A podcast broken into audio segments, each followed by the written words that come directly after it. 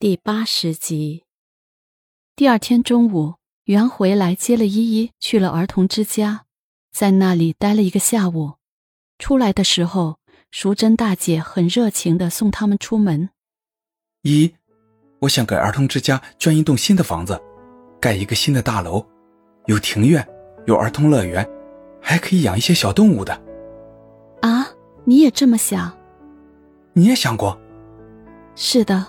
我也觉得这里太简陋了，孩子们的条件太艰苦了，而且我想再帮助淑珍大姐雇几个有爱心、能真心服务孩子们的帮手。嗯，好，那你回头和淑珍大姐说一下，房子的事情我来解决。你为什么想这么做？一忽然问道。墨菲大师说，乐飞是给我们的生命带来很重要的礼物的人。我一直不明白，今天进了儿童之家，我好像忽然明白了些什么。我们虽然有很多钱，有很多人羡慕，可以享受最奢侈的生活，但是忽然间走进儿童之家，我感觉我们真的可以用我们的力量做点什么，不仅仅是帮助儿童之家的孩子们，可以让更多有缺陷的孩子们有尊严的，在有爱的环境下生活的更好，得到照顾。能够感受到这个世界对他们的欢迎和爱护，能够体验到生而为人的温暖和乐趣。一看着眼前的宇航，感到佩服，感到惊讶，很温柔的笑了笑。怎么不说话？我觉得你说的很对。莫非老师上周告诉我，每个人的本质都是来自宇宙源头的爱，只是在地球这个二元对立的试验场里迷失了自己。而我们就是来接引那些迷失的星际家人，在肉体里活出光体。星际家人是什么意思？在地球过去的两万五千年里，地球被黑暗势力控制了，成了威胁光明势力的筹码。黑暗势力的最大武器就是恐惧，他们利用这种能量植入在人类肉体的心智层面，让人恐惧重生。才有了那么多战争，而为了解决这个问题，在过去的两万五千年里，光明势力也派来了很多勇敢的天使，来缓解和疏散恐惧，也来了很多扬声大师传道布道，协助地球恢复光明。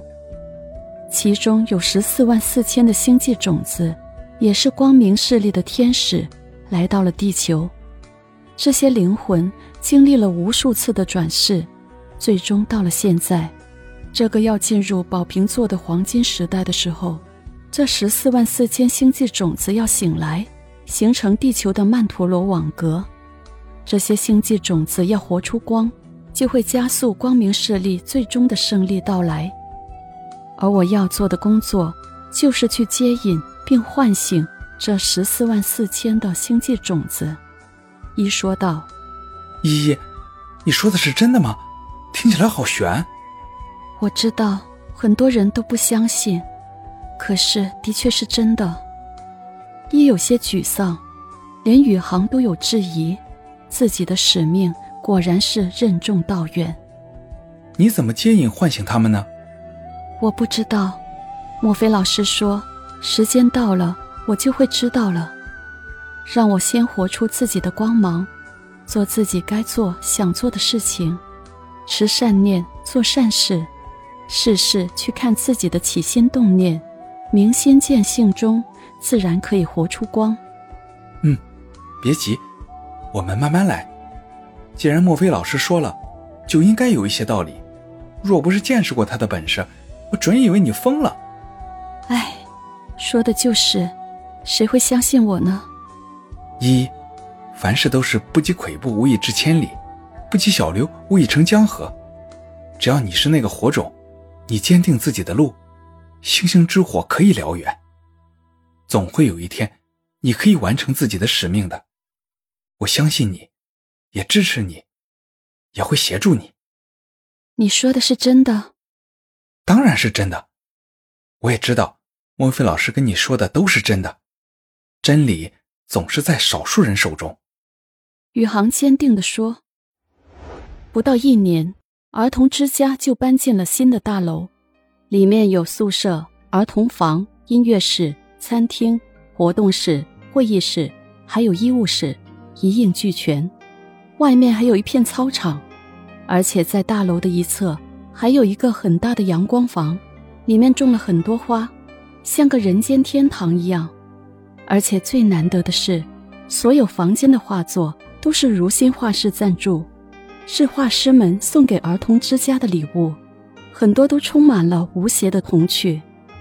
搬进来的那天，如新的画师们也都来帮忙，而且超然说，每个月都会安排画师来轮流陪着孩子，偶尔还会给孩子们作画，也会教导一些有兴趣的孩子。林叔也加入了他们的公益活动，经常来陪孩子玩。他以前是学钢琴的，经常来教大家弹琴。每次他去，都是乐声悠扬。默默组织了杂志社的同事来帮忙和教课，偶尔还做做公益报道。爱让来自每个角落的灵魂都聚集在一起，让原本被遗弃和悲哀的生命变得鲜活了起来。宇航和依依也花了很多时间来陪儿童之家的孩子们。依依，你需要让自己静下来，而不是一直这么忙来忙去。